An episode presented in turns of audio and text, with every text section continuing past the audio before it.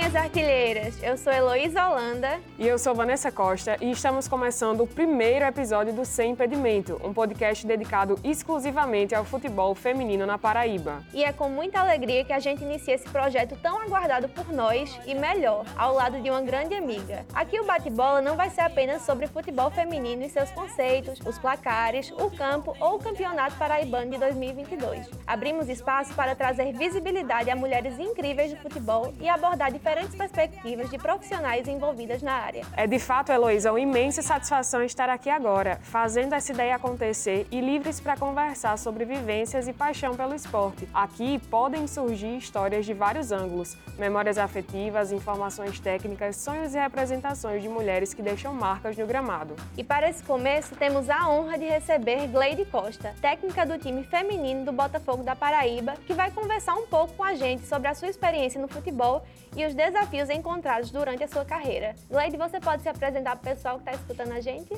Meu nome é Gleide Costa, antes de tudo é um prazer estar com vocês aqui. É, sou treinadora de futebol feminino há cerca de 12 anos né? Nós atuamos dentro da Paraíba em dois clubes, Caxima e o Botafogo. Lógico que o Botafogo nesses 12 anos, 11 anos foi dentro do, do, próprio clube. E nós temos uma história, né? Uma história que ela se confunde, porque também fui atleta de futebol feminino, então a gente tem muito a, a contribuir no, no, quesito que se fala de, de história do futebol feminino da Paraíba. É, então hoje a gente vai conversar um pouquinho sobre essa história, né? E aí vamos lá, que hoje a conversa vai ser muito boa. É no drible e na dividida. Tem futebol feminino aqui na Paraíba. Aqui é sem impedimento. Quando você pensa em alguém comandando uma equipe de futebol, é possível que seu raciocínio te direcione para um treinador e uma equipe de 11 ou mais jogadores organizados em busca de um sonho. Treinamento, formação de equipe, orientação dos treinos e preparo para os jogos são algumas das funções exercidas para o andamento do esporte. No futebol feminino, os números revelam que apenas 30% dos integrantes das comissões técnicas foram mulheres no Brasileirão Feminino de 2019, dado retirado do site Globo Esporte. Para mulheres, a vivência no no futebol foi historicamente um desafio e continua sendo, e na comissão técnica não seria diferente. Para elas, treinadoras de futebol, os obstáculos são diários. E com a carreira esportiva intensa e um treinamento a clubes femininos de 12 anos, nossa convidada hoje sabe muito bem disso. E aí, Gleide, como foi para você lá no início, quando começou no esporte? Você começou como jogadora, né? A gente sabe. E se naquela época você tinha expectativas de se profissionalizar, tornar do futebol a sua profissão? Então, hoje, lógico que esse cenário mudou, né? Mas a gente, sua pergunta é anteriormente, é. né? A gente, por ser mulher, né, teríamos que provar duas vezes mais a nossa capacidade dentro do mesmo espaço, né? Então, naquela época você tinha, se olhava um pouco mais mais torto ainda, né, por ser mulher, e a gente achava interessante porque interessante e, e muito preconceituoso, né, por parte porque você precisava demonstrar que entendia, você precisava, é, como eu disse, entre você e, e um treinador, um treinador do sexo masculino, você tem que, parece que você tem que ser duas vezes melhor do que ele, né? não precisa ser só melhor do que ele. Ser mulher, você precisa ser duas vezes, porque você tem que ser aceito no ambiente, você tem que ser aceito, tem que ser inserido num universo que naquela época era mais machista ainda. E aí, lógico a gente enfrentou várias barreiras, mas aí quando a gente se expõe, quando a gente se expõe, como eu falo, quando a gente se apropria do conhecimento, com a competência e essa questão mais do preconceito é uma pura questão de ignorância, né? E a gente enfrentou isso mais de forma natural, entre aspas, né? Com coragem, né? E tentando fazer a coisa da melhor forma possível, tentando conhecer, ter propriedade e ter competência no que faz. E qual é a sua primeira memória assim do futebol, do esporte? Teve alguém da sua família que ajudou a te incentivar nessa carreira? Assim, eu, é, eu sou natural de uma cidade chamada Iraúna, interior do estado. E sou de uma família que tinha cinco homens. Os meninos gostavam de futebol e era natural que eu, como a caçula, gostasse também do futebol. Incentivo dentro de casa, eles gostavam, mas gostavam muito de estudar também. Tanto é que, como atleta, saiu eu, teve um outro também que era jogador de voleibol. Mas foi uma coisa muito que espontânea. né? Tinha muito essa espontaneidade. E, e, lógico, ao passar do tempo foi desenvolvendo, desde, foi desde os oito anos. Minha, meu principal brinquedo era a bola. né? Embora que meu primeiro esporte de rendimento foi o vôlei de praia, com esse tamanho, né? Mas foi o vôlei de praia. A gente ainda conseguiu ser, ser patrocinado pelo Banco do Brasil na época, isso faz muito tempo, lá para 92, imaginem. imaginem. Então a gente tem uma vivência na área do esporte. Eu pratiquei todos os esportes. Eu fui campeão brasileiro de futsal, um tempão fui conhecido no futsal. Joguei basquete, por aí vai. Você falou que, que, é, que é do interior, assim, e por ser do interior e por ser mulher também, teve alguma dificuldade naquele começo de acreditar, assim, que o esporte podia ser mesmo sua profissão? Então, na realidade, assim, eu vim muito cedo para João Pessoa. Eu vim com oito anos, né? E, e, eu acho que a gente tem, o, não sei, carregando o DNA do sertão, como diz a história, né? É, parece que tem uma fé e uma força maior, né? A gente precisa disso, né? Para ascender. E eu acho que isso é importante nas pessoas. Eu acho que tem alguma coisa diferente. Eu acho que a água de lá é um pouco mais diferente. tem prova da água. É. É uma terra de médicos, de músicos, de, da Erundina também. É uma terra muito forte, né? E eu acho que a gente traz essa essa fé, essa garra, essa força aí para. O Iraúna aí deixando lembrança. Sim. E na época de adolescência, de criança também, como era essa dinâmica de participar do esporte? Se você jogava mais com meninas, com meninos, se tinha algum tipo de comentário que escutava nesse, ah, nessa época? De macho e fêmea, sapatão, não sei De praxe, né? Só o básico. É o básico. Né? Assim, geralmente eram os meninos, eu jogava futebol eram os meninos. Quando eu chego aqui, lógico que eu tento inserir o resto dos meninos que não gostavam, né? A gente veio morar no Castelo Branco, eu moro aqui próximo, né? Minha família mora aqui próximo. E aí a gente tava, ficava sempre tentando fazer aqueles grupinhos, menino contra menino, né? Não sei se era do meu tempo. Mas lógico, aí um bocado era perna de pau. Geralmente as meninas eram todas perna de pau. Os meninos só me aceitavam dentro do grupo, né? Pra jogar. E os meninos, não, as outras não, a Gleide joga. As outras não. E aí tinha sempre essa preocupação. Minha mãe também. Não queria que eu brincasse inicialmente. Mas depois ela viu que não ia me vencer nunca. tinha mais o que fazer, eu né? voto vencido. É. E querendo ou não, também jogando com os meninos da pessoa, eu vou jogar melhor do que eles agora, só de raiva, para ver se eu escuto um comentário desse. Pois é, mas aí eles me, me respeitavam. Uhum. Que era a diferença, eles me respeitavam por quê? Por conta das minhas habilidades. Uhum. Era como se eu fizesse parte deles, não das meninas. Era tipo assim, ah, Gleide, o resto eu vou, vou conversar com as meninas, eu vou tirar onda com as meninas, mas com a Gleide eu não tiro. Tipo assim. Uhum, Do mesmo jeito é quando eu, eu, eu chego mais nova para dar treino aos meninos, que eu, eu, trabalhei muito com categoria de base também logo desde cedo. Então, naquele tempo, né, se hoje ainda tem, gera impacto você trabalhando, porque aqui no meu ambiente, por exemplo, João Pessoa, eu não vejo outros treinadores, mulheres, treinando categoria de base. Agora teve a Priscila Dallas, depois apareceu, são poucas, né, agora aparecendo. Mas lá no início, 97, quando eu comecei com os meninos, né, no futsal, tá? eu também tinha que mostrar para eles. Quando eu começava, todo o treino, quando eu começava, eles hum, começavam um projeto novo, né, que não me conhecia, né? Olhava assim, eu dava duas canetadas nele, ele já tá, como é que faz isso? Professora, eu tinha que, tinha que humilhar primeiro, né, para depois entender que eu, eu sabia o que eu estava falando, né? E aí isso, isso é ruim, né, porque não precisa disso. É a mesma coisa nos nossos espaços, né? É sempre difícil galgar espaços maiores, seja na área técnica, na gestão, que eu também faço parte, né? Hoje em dia não, hoje em dia tá mais aceito, mas assim, eu me vi muito numa foto, foi engraçado, porque eu fui chamada para participar de um evento beneficente Deu quase 4 mil pessoas no DED. E de repente me mandaram uma foto. Aquela foto me deu um impacto grande. Por quê? Tinha mais de 50 pessoas nessa foto, que foi um jogo festivo de futsal masculino, que é um dos, dos meninos que eu fiz a formação dele, o Jaelcinho, né, que hoje joga em Portugal. E ele me chamou para ser treinadora, ficar lá do lado, né? Os caras grandes, com o pessoal que eu já conhecia todo dia do futsal, a galera do futsal, só tinha eu de mulher.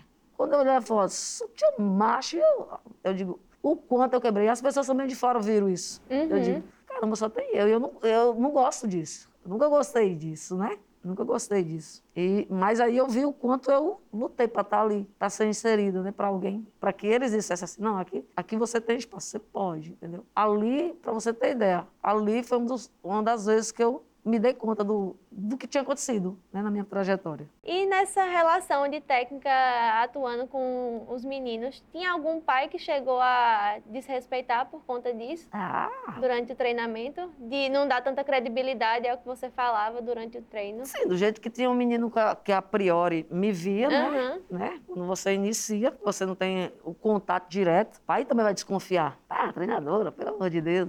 Aí pilotar fogão, ah, não sei o quê. Dia desse, eu estava pleno campeonato paraibano, no jogo da, da semifinal, agora. Tinha um imbecil. A mulher fala demais, não sei o quê. mano. Eu nunca, eu não consigo escutar a torcida em momento algum. Parece que eu tô com aquele negócio no meu pé do ouvido. O cara falando uma besteira sobre mulher. O cara falando sobre um uma besteira. E ele ia assistir um jogo de futebol feminino. É, eu tivesse lá dele, eh, lógico que ninguém vai fazer agressão, nada. Eu tinha con- conversado muito com ele, sabe? Porque ele falou frases assim que não se justifica mais, né? É muita ignorância, né? Muita- Mas assim, lógico que a gente passou por isso aí. Por desconfiança por ser mulher. Diante do mau resultado que acontece, né? É, Que pode acontecer em qualquer jogo também. não é? Exatamente. a gente está aqui para perder, para ganhar e, e acontece. Né? mas aí, como eu disse, a gente tem que ser dez vezes melhor do que um que é a mesma coisa. E aí é, é mais complicado mesmo para a gente. É, veio quebrando muitos paradigmas aí. Essa, essa memória da foto que você trouxe aqui pra gente é muito representativa, assim, ver que você ocupou aquele espaço predominantemente socialmente masculino, mas que isso está sendo transformado e que aquele espaço, na verdade, ele é seu também, porque você é uma treinadora, é competente, foi, é atleta, né? Enfim. E aí, é, pensando nisso, nesses obstáculos, lá no começo, quando você jogou, começou a jogar é, como atleta, ainda como amadora, que foi se profissionalizando, é, teve, foi treinada por mulher em alguma situação? Teve uma treinadora mulher comandando sua equipe? Eu tive, eu lembro da Rejane, que passou muito pouco tempo, mas eu não sei onde foi. Porque foi, na hora quando ela entrou no Monte Castelo, eu eu já tinha saído. Eu acho que foi o Monte Castelo, quando ela. Acho que eu dei um jogo, dois jogos com a Rejane. Aham. E na estrutura dos treinos, assim, para ter campo disponível, para ter atendimento. Você fala da minha época de mesmo, Na sua época de é. jogadora, é. Ah, que nada, a gente. No futebol de campo, porque assim, eu vivenciei muito futsal também. O futebol de campo era muito difícil, muito, muito difícil mesmo, né? A gente começou aí num time chamado Monte Castela, que eu ganhava tudo naquela época. Mas aí, é, tipo, as condições eram.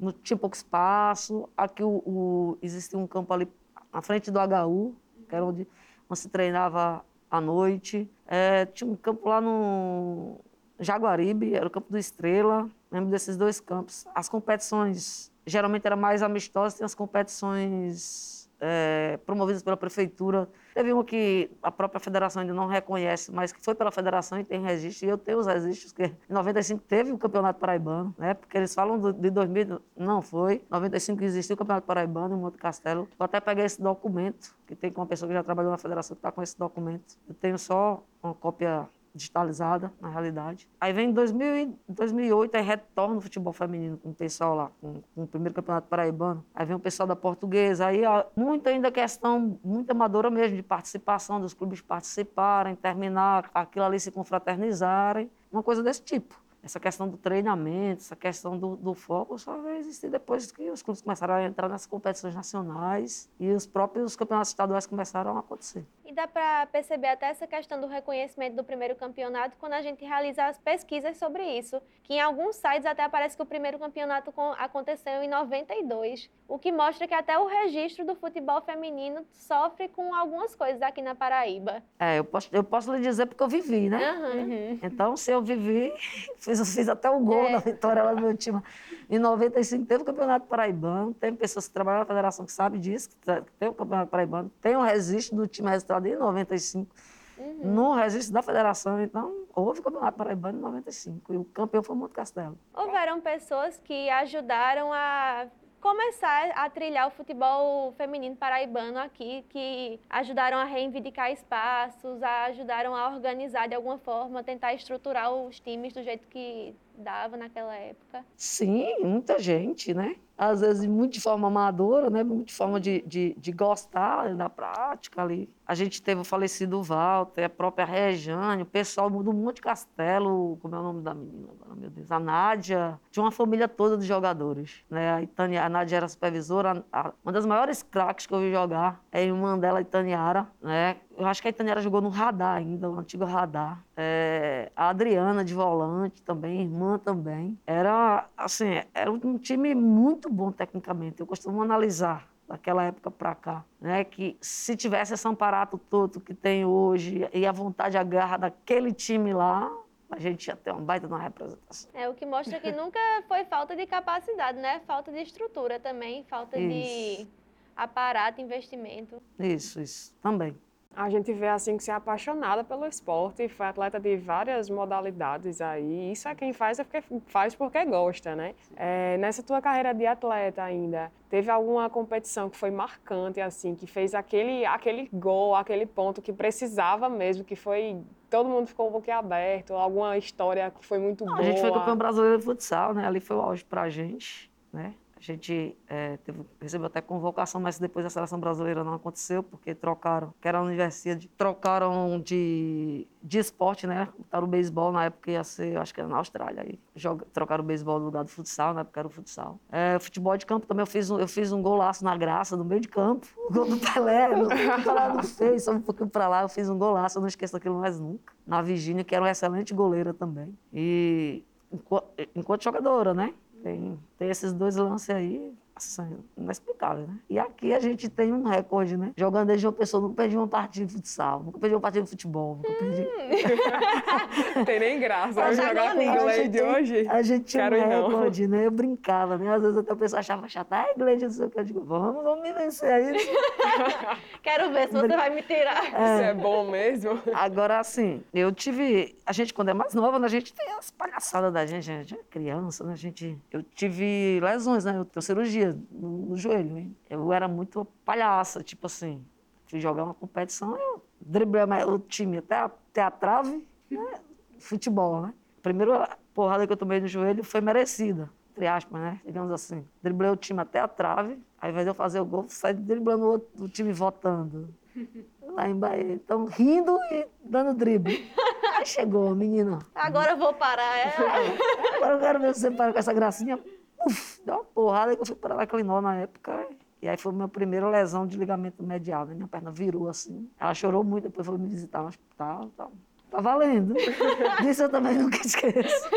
Eu merecia. Primeira grande lesão. É, eu, Memórias aí da atleta. Eu não esqueço, mas eu mereci. E dentro do esporte, quais mulheres te inspiravam na época de jogador e também como técnica hoje em dia? Então, é, Gostava muito da, da Paula, Paula do basquete. Né?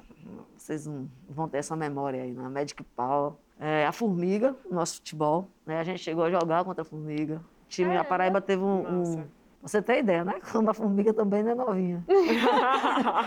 então, a gente, a gente foi representar a Paraíba. Era uma seleção paraibana, mas nós fomos para São Paulo em 96. Joguei um campeonato brasileiro em 96. Fiz o único gol da Paraíba na época. E a, a gente teve o prazer de, de, de, ver a formiga também, né? Ver, ver aquela geração. E a formiga sempre foi inspiração. Aquela geração da, da formiga, da Ceci, da Pretinha, que vocês possam não conhecer hoje, né? Tem a Suzana também, que já vestiu a camisa 10, que é aqui do lado, amiga, inclusive. A gente conseguiu jogar, se bater, né, junto. Então, que eu reconheço que é, que é uma das craques mais, mais também injustiçadas do nosso futebol brasileiro. Não teve o reconhecimento, né, porque era craque a Suzana também. Então, tenho referência de um treinador, enquanto treinador eu tenho referência de um treinador de, de voleibol, Bernardinho. Gosto muito do Bernardinho. É, enquanto treinador de futebol, tem algumas escolas que a gente mescla muitas coisas, né? E aí vai do Mourinho a, aos treinadores brasileiros, né? O Diá daqui que ninguém gosta, né?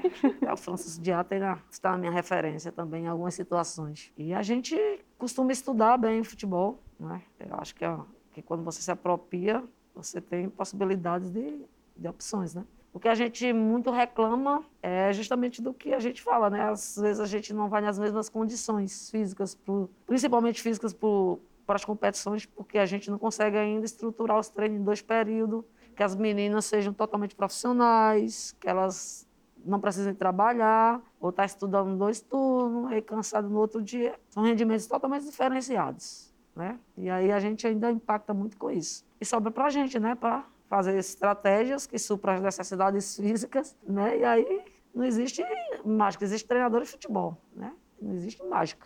É, aí o futebol feminino vai galgando os resultados com o que tem, né? E as Isso. meninas vão fazendo história mesmo. Isso. É, teve um momento, assim, essa transição de jogadora para técnica, esse start de não, agora eu consigo entrar em outra, outra história, fazer novas. Então, quando a gente entra no. Eu sou formada pela UFPB, né? Sou profissional da educação física. Então, quando a gente entra no curso, quando a gente leva as porradas que leva, e aí a gente não começa não conseguir mais ser atleta, né? Fui atleta no Ceará. Quando eu voltei, eu disse: não, aqui agora não dá mais para ser atleta. Parei um pouco até mais nova, triaça, né, de, de dos treinamentos em si. E disse, não, agora é seguir a carreira de treinador. Foi quando a gente se profissionalizou, né, na área, foi buscar curso, foi, foi fazer a nossa carreira como treinador. Tanto trabalhando com a base do masculino, quanto trabalhando com o futebol feminino. Que é, assim, que virou missão, né, porque minha missão é dar às meninas o que eu batalhar para dar para elas o que eu não tinha, né, as oportunidades que eu não tive. E estamos aí na luta.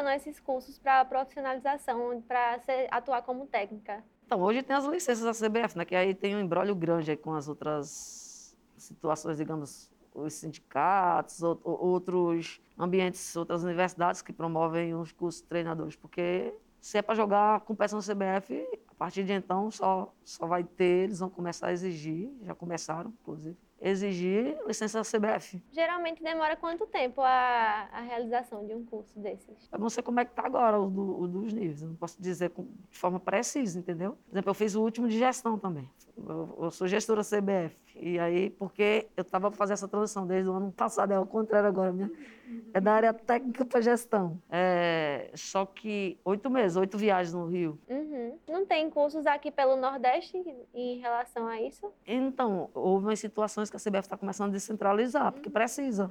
Além dos cursos serem muito caros, as pessoas reclamam. Por exemplo, antes de ontem, você falou disso agora, antes de ontem, a gente tem grupo de WhatsApp do futebol feminino do Brasil, vários treinadores. Esculhambando, né? Porque não tem condição de se pagar 18, 20 mil num curso. É muito caro. É, é pouco É, acessível. curso, né? é, dá licença pro A, porque eles vêm que começa categorias de base, categoria. Só Deus.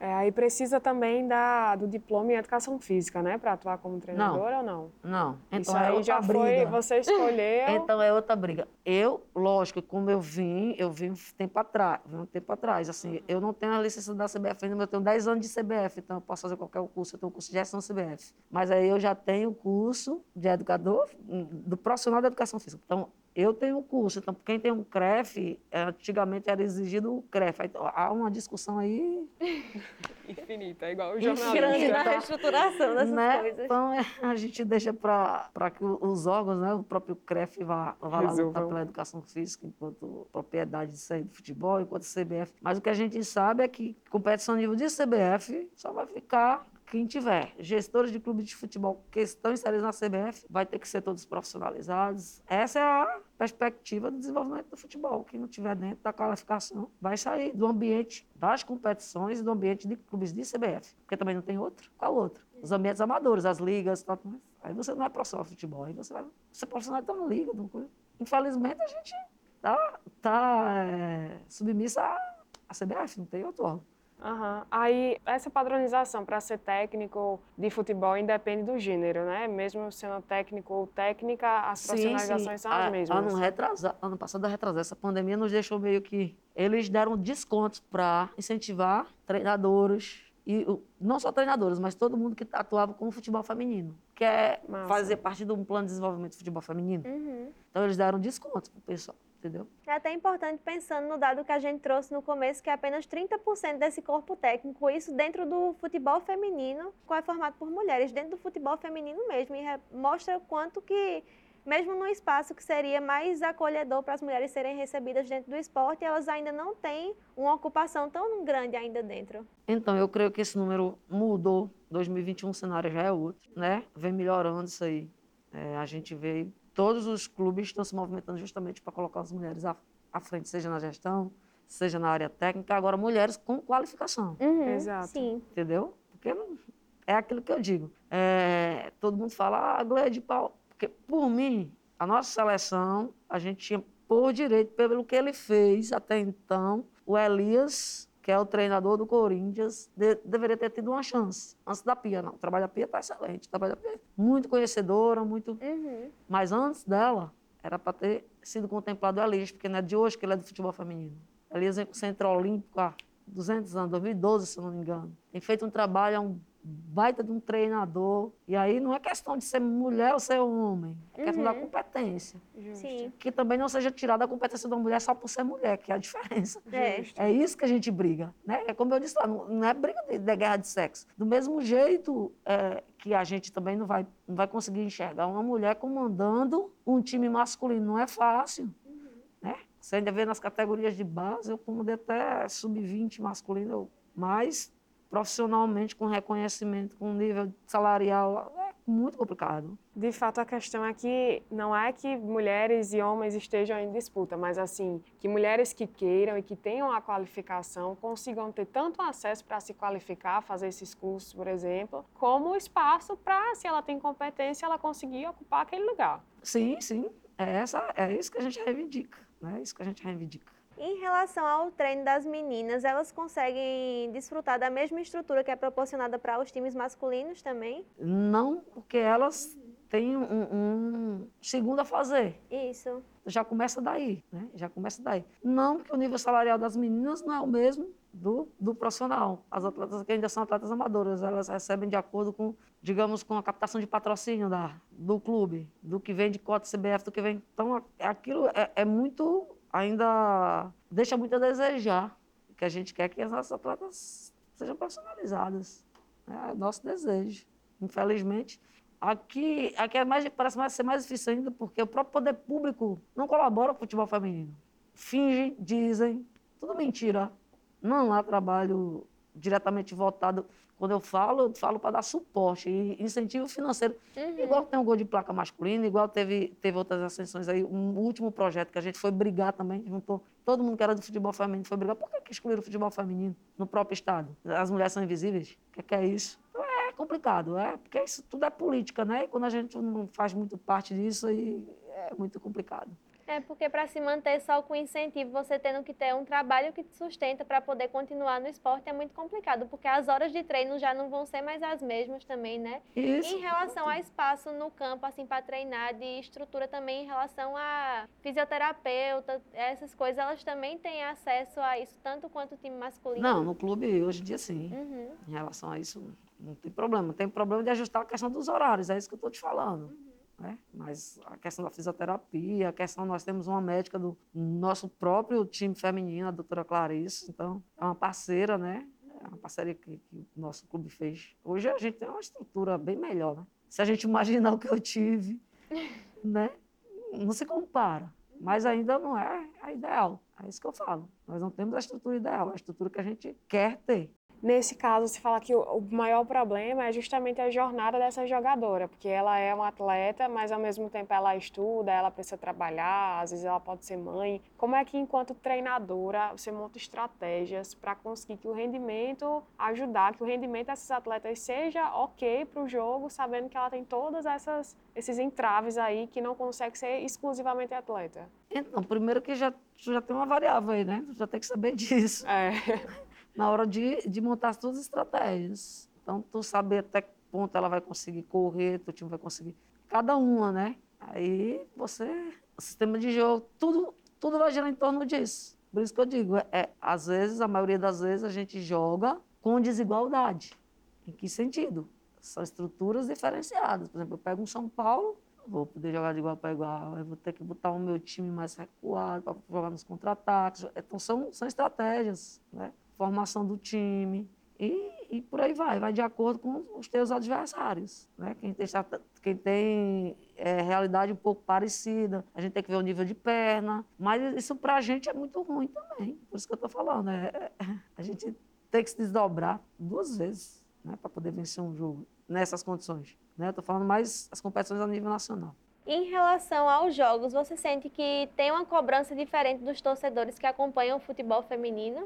Acho que a paixão é a mesma, né? Assim, o que eu acho que o futebol feminino ainda guarda aquela essência, a essência do, do da raça, do vestir a camisa, do eu, eu acho que, que a diferença naquele amor, aquela a gente percebe alguma coisa ali que reina de forma diferente, né?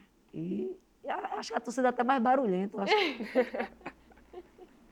é, a quantidade não é, não é essas coisas todas, mas mais, mais barulhenta, eu acho a torcida do feminino está vindo com, com gás aí é. para o campo. É, em relação à, à, tua rotina, assim, conta aí para a gente, para quem está ouvindo, como é ter a rotina de treinadora, se ainda, como é se praticar atividade física também, que a gente vê que você é uma pessoa bem ativa e tá lá galgando esses desafios, tudo isso, como é a tua pois rotina, é, quando a gente dia -dia? chega a uma certa idade, se a gente não fizer a nossa atividade física, vai parar, né? E aí a gente sente a necessidade, o corpo sente a necessidade de, de fazer, e é muito prazeroso, né? Com certeza. Para dar os nossos treinos também, porque a gente bate também muito na bola. Eu costumo, acabo, acabei de falar, né? Quando você mostra, é aquela história. Às vezes nem precisa fazer isso. Lógico que você vai dizer, ah, a Pia está com 70 anos. A Pia fica mostrando. Lógico que ela não fica mostrando, porque ela não vai conseguir fazer, né? Mas, como eu trabalho também com, com muita iniciação, tá, mas eu sou uma pessoa muito ativa, e aí eu preciso estar bem para bater nessa bola. E eu já tenho esse problema também do, do joelho, se eu não estiver me cuidando. Então é, é isso, é estudando. Eu sou gestora também, eu acumulo função né, no futebol feminino. E não é fácil, não é fácil. É uma rotina que, que eu gosto também. Eu acho que eu, quando eu não tenho essa correria, eu fico maluca. Eu arrumo, quando eu não tenho, eu arrumo. Quando a pessoa gosta da área, vai acumulando função mesmo. é, e, e como eu disse, quando eu não tenho quando de repente dá um, um espaçozinho diferente, eu tenho que arrumar. Eu vou, vou fazer atividade física, eu gosto de vários esportes, como eu disse. Depois de um tempão, eu tinha um medo danado de voltar por causa da perna e da idade também, né? Vai que eu tomo uma queda, mas eu lembrei do skate de volta, né? E é uma das minhas paixões. Eu subo, eu subo naquele skate, esqueço do mundo. Acho que é para também até aliviar um pouco o estresse, né? Que é muito. Acho que é a melhor saída da gente, essa atividade física. É isso em relação às questões que as jogadoras te trazem. O, quais são principais, os principais problemas que são levantados? Se já houve jogadora que teve que desistir de continuar levando a paixão que ela tem pelo esporte para frente por conta da falta de incentivo e de recurso financeiro, por não ser mais viável? Sim, acontece. Né? Você tem que optar. É, nós temos uma excelente goleira, foi capitã nossa, a Elda Miriam. E aí tem uma formação na área também, profissional de educação física. E aí gerenciava uma academia e dava aula no outro, acordava às 5 horas da manhã. E os treinos, da última vez que ela estava treinando com a gente, era à noite e alguns sobrecarga nos períodos livres dela de, de tarde. Então, quando ela ia de 5 horas da manhã lá para a academia dela, coitada, né? Treinou, porque goleiro treina pra caramba. Treinou à noite, chega em casa meia-noite, acordar de 5. E ainda nos horários livres que tinha à tarde também comparecia Justo. aos treinos. Aí estava no treino, pegando pesado. Aí teve uma hora que chegou e disse, não, não tenho condição, Luiz. Né? Não tenho condição, eu vou optar por A ou por B. E como ele disse, é, geralmente se dá uma ajuda de custo nos períodos das competições e depois. É que... E essa ajuda também não chega a condizer com, com o salário que ela já recebe enquanto profissional. E aí tem que optar, né? infelizmente, né? que é uma baita de uma goleira. No geral, quais são as principais questões, além dessa dupla jornada de trabalho, que são trazidas assim pelas jogadoras? Não, mas é isso que eu estou te falando, né? É a questão da profissionalização, é você ter, elas ter a possibilidade de se dedicar exclusivamente ao futebol, uhum. como masculino. É, é, isso é uma necessidade é para todos nós, né? Lógico, hoje eu sou funcionária do clube. Né? Eu trabalho, como eu disse, nas escolinhas, trabalho com a gestão do futebol feminino e com o futebol feminino, como treinadora, está com funções. Mas as atletas precisam desse reconhecimento. Lógico que nosso clube, é, a gente diz, é a vitrine, porque é, é a vitrine. Né? Várias nossas jogadoras estão aí em outros clubes e o Botafogo ele oportuniza. Né? Eu digo que a gente fica muito feliz também por isso, né? mas o, o nosso grande sonho é que a gente se profissionalize, né? que as atletas possam ser profissionais, para que a gente trabalhe mais sossegado também, que consiga, né, em pé de igualdade com os outros clubes. É, a gente vê mesmo muita jogadora saindo do Botafogo daqui, tendo oportunidade em outros clubes, às vezes, enfim, e aí talvez até se profissionalizar em ambientes que tenham mais espaço a nível nacional. E realmente o Botafogo é, acaba sendo uma porta grande para isso, né? Sim, sim. Nós estamos aí na A2 agora, né?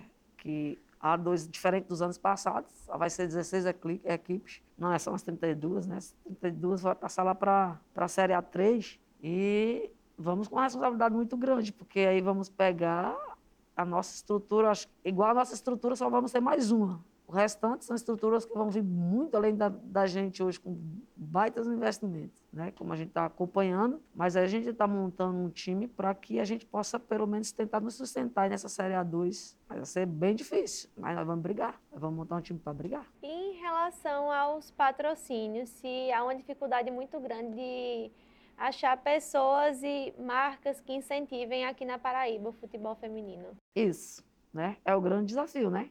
Primeiro porque é, como é que uma empresa grande vai patrocinar um, um, um, clube onde a competição local aqui dura 15 dias? É. As pessoas acham ruim quando eu falo. Vou continuar falando, não existe. Né? A Federação Paraibana elas têm sim o dever de promover uma competição mais extensa, tem sim o dever de, junto com os clubes, procurar essas grandes marcas, tem, tem o dever de tudo isso. Até porque a duração do campeonato influencia no destaque que vai ter no decorrer do ano também, Sim, né? nós precisamos jogar. Uhum. É evitável. Ah, a arbitragem é muito cara, quem é que vai pagar os clubes? Todo mundo tem que se juntar e tem que... Pode sacrificar o futebol feminino, fazer uma competição de 15 dias. Pode, isso não existe. E houve até time ano passado que não jogou por falta, disse que foi por conta de falta de verba, né? Que é muito complicado um campeonato de 15 dias. Então, com custos, de... é. com custo altíssimo. E ainda mais escutar dizer que ninguém pagou nada.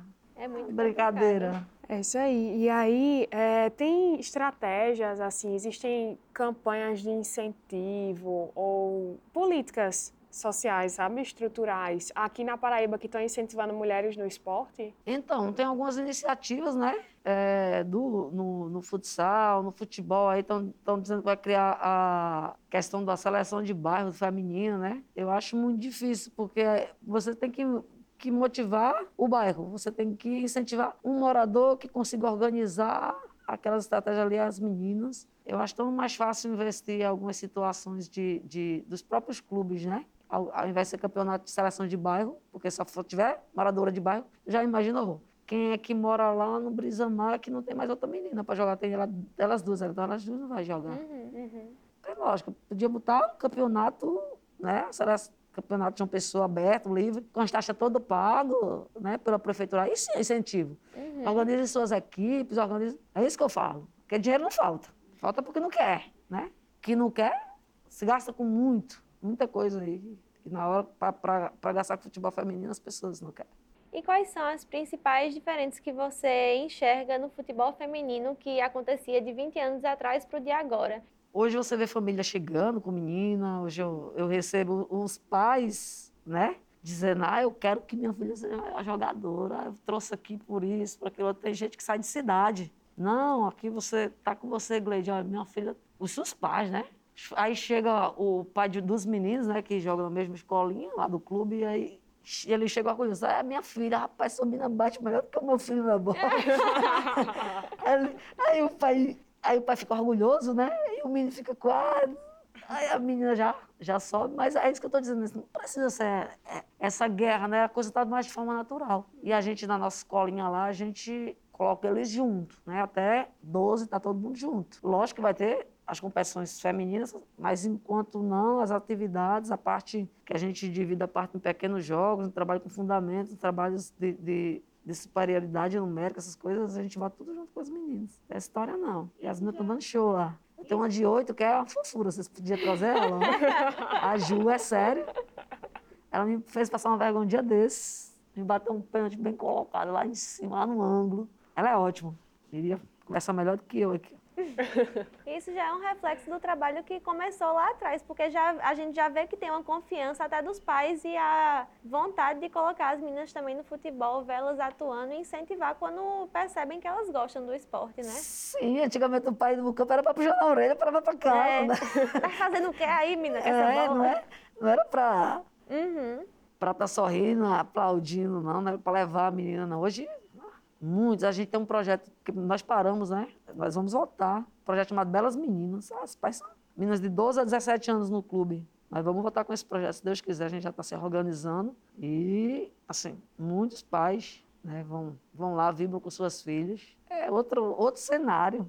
Não tem aquela história de. Não, mudou, mudou muito nesse sentido. Eu não vejo essas coisas que, que se falavam antes, entendeu? Lógico que ainda falam, mas é muito porádico. Uhum. É muito representativo, realmente. Você tá com a menina lá no campo e ter a família dela lá torcendo e apoiando, porque para menino sempre foi assim, né? Sempre Sim. já o Brasil, o clássico, o país de futebol. Então, ter um filho jogador é um orgulho. E hoje em dia, poder ter uma filha jogadora e também ser um orgulho é um símbolo muito forte, né, pra gente. Com certeza. E a gente que viveu isso tudo. Imagine, imagine para mim que viveu isso tudo. Então, é, as coisas que estão acontecendo agora, eu sonhava, né, gente? Então, cada coisa que acontece, parece que eu estou, assim, vivendo o sonho que eu sonhei há 20 e poucos anos atrás. Então, é inexplicável. É uma luta que também assume pelas meninas, né, que estão começando agora. Sim, com certeza. Muitas, é como eu disse para elas, assim, eu encontro o pessoal da minha geração e digo, ó, vocês abriram caminho para todo mundo. Porque foi, foi uma abertura de caminho. Imagina se a gente não tem aqui o nosso Botafogo, o, o, o Walter que brigou com o Comercial Rangel antes, o Montino com o Palmeiras, a Nádia com o Monte Castelo. Esse pessoal que fez o movimento que resistiu, que no- nas primeiras pancadas ficaram lá jogando, né? Porque a luta do futebol feminino é uma luta de resistência. Não,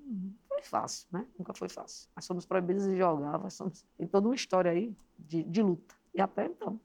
Foi isso da proibição de jogar? Foi um decreto, né? Presencial. Então passamos um tempo aí sem jogar por, por motivos. Que motivos? Da mulher ser frágil, da mulher. Discurso político, discurso, né? Que queria nos, nos prender. Isso foi Né? durante a interrupção que teve de um campeonato para o outro, porque houveram vários anos, né, de intervalo. Não, um- eu estou falando de coisas anteriores, sim. né? De decreto presidencial. Sim, sim, Tô sim, falando Sim, disso. sim, da história do É, feminino. do futebol feminino. De fato, a gente deu uma pesquisada e É. viu, assim, Houve Teve épocas, épocas- de- difíceis para o futebol feminino, entendeu? Políticas de, de, de ser proibida a prática do futebol feminino no nosso país. Então, E de vários mitos que tinha na época, né? Que a mulher poderia ficar infértil se jogasse por conta das não, mas não pancadas era no mito, gente. Não era mito. Era questão de se ter um, algo para se jogar, né? De desculpa. Não era mito. Se inventa, né? Se inventa. Tudo, tudo ah, o poder, poder que, que a mídia tem, o poder que a disseminação da informação tem, ela é muito grande, né? A verdade vira mentira, mentira vira verdade. E, infelizmente é o mundo. É, e aí ver, porque você fez parte dessa história, né, Gleide? Você veio lá do começo, que não tinha campeonato, participou do campeonato dos primeiros, tá treinando as meninas hoje e tudo. E assim, pelo teu discurso, a gente vê que tu faz isso realmente para acreditar no sonho delas. Sim. Talvez o teu sonho tenha sido mais difícil de viver alguns anos atrás, mas o delas hoje tem nem que seja um pouquinho a mais, né? Então, eu digo assim, é, dos vários sonhos que eu tive, eu já vivenciei muito deles. Minha primeira paixão também é o Botafogo, né? Uma das minhas paixões. Trabalho no clube, que eu amo, com o esporte que eu amo, com uma das modalidades que eu também estou inserida, então eu vivi esse sonho. E nada mais justo de querer também realizar o sonho das pessoas, né? Viver o sonho das pessoas. E a gente se dispõe para isso. É para isso que a gente está aqui também, é para tentar fazer com que os sonhos das outras pessoas aconteçam, né? A gente dá uma contribuição, né? É isso.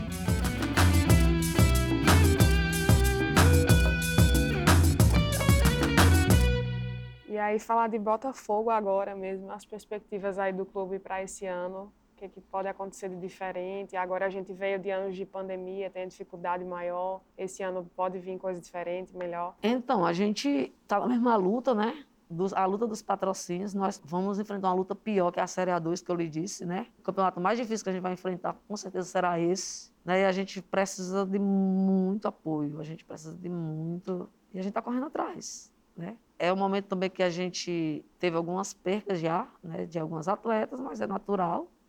E a gente está remontando o time. É um novo desafio, vamos nos desafiar. E parece que a gente vive, né? Vamos ver no que dá. Em relação à sua atuação como técnica, quais sonhos assim você ainda almeja conquistar nessa carreira? Então, eu disse o pessoal falar, ah, então seleção. não sei o quê." Minha seleção eu cheguei, é Botafogo. Minha seleção é o Botafogo da Paraíba. É, minha seleção.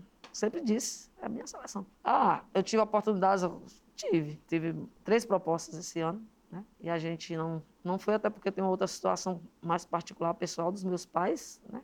estarem fim da vida, né? E aí cada um escolhe de uma forma. Né? Eu escolhi estar tá, tá mais próximo deles, né? E, e assim, a gente percebe que eu tenho outras aspirações também no campo da gestão. Lógico que não é para agora, né? Mas a gente sonha um dia ser presidente do próprio clube, entendeu? É um sonho. Pode que seja lá para frente, né? Arruma um pouquinho mais de dinheiro por aí, né? Isso aí, vamos ver. Vou traçar as estratégias. Ele pode ter presidente liso também do clube. É, com certeza. eu digo o pessoal ri lá pra caramba. Se eu fazer presidente desse clube, vou arrumar uma estratégia de ganhar bem dinheiro aí, pra ver o que acontece. Porque presidente liso complica. Mas é, anos de experiência, é. capacidade é o que não falta para ser presidente também de um clube. É, e querer que o clube, né? Conquiste mais, cada vez mais, né? Isso. Se bem que ele está bem entregue, né? Lógico, né? Senão vamos botar para fora. Imagina que eu quero que ser presidente. O presidente vai me botar para fora. Não é isso, tá, Alexandre? Está bem presidido, de Deus, né? mas eu também poderia fazer isso. Sei lá para frente. É isso aí. 1,60, se Deus quiser. A gente tá falando de feminino e tudo, mas assim, a gente também entende que em relação ao futebol, o nosso futebol regional, ele apresenta dificuldades, porque a gente tem a, a grande força do eixo Rio-São Paulo, a gente tem a força de seleções e tal. Então, assim, hoje, aliás, a gente tem história com futebol muito antiga, temos clubes aqui no nosso estado que são fortalecidos e tudo mais. No feminino não é diferente, já que a gente tem o Botafogo que está bem representado aqui hoje. Mas, assim, a gente sabe que tem dificuldade de torcer para os nossos próprios clubes em algumas situações. Às vezes, nem, não foi sempre que teve tanta visibilidade dos nossos próprios clubes, hoje em dia isso mudou. Mas em relação ao feminino mesmo, é, perspectivas do paraibano, do feminino paraibano para o futuro, porque você veio de uma transição de certa forma grande, né? De 20 anos atrás para cá, o feminino já tem uma estrutura melhor. E daqui para frente, quais são as perspectivas? É uma tendência a gente espera, né? É, nós temos uma mulher à frente da federação é, e a gente sempre fala, fala ela, lógico, também é, tem interesse que as coisas cresçam. Como eu disse, a gente tem que criticar o que é, o que é errado, tem que aplaudir o que é, que é certo, né? independente de quem faça. Independente de quem faça, nossa postura tem que ser essa, não pode ser outra. E aí a gente é, crê que pós-pandemia, pós tudo isso, todas as justificativas que tiveram, né, de um campeonato com 15 dias, de dois, na realidade, foi dois da mesma forma, que a gente possa, esse ano, né, no final do ano, que geralmente é as competições, ter um campeonato mais extenso e menos oneroso para os clubes. Né? Que a gente consiga junto, clubes e federação, ter esses patrocínios aí. Gleide, a gente gostaria muito de agradecer a sua presença aqui na estreia do podcast e a gente queria que você dissesse para o pessoal onde é que eles podem te acompanhar para continuar conhecendo um pouco mais do seu trabalho. Então, a gente tem o nosso Instagram pessoal, né? Geralmente é uma mistura de pessoal com profissional, a gente precisa até separar um pouco é o glade.mcn. E aí você pode me acompanhar mais nas redes do próprio clube, que tem as Belas do Belo oficial, né? Que você vai ver muito sobre o futebol, só sobre o futebol feminino do, do clube. Todo mundo acompanhando aí, então, a Belas do é, Belo. É, Belas do Belo oficial. Treinadora. Essa é a Glade. A gente vai estar lá no Belas Belo também.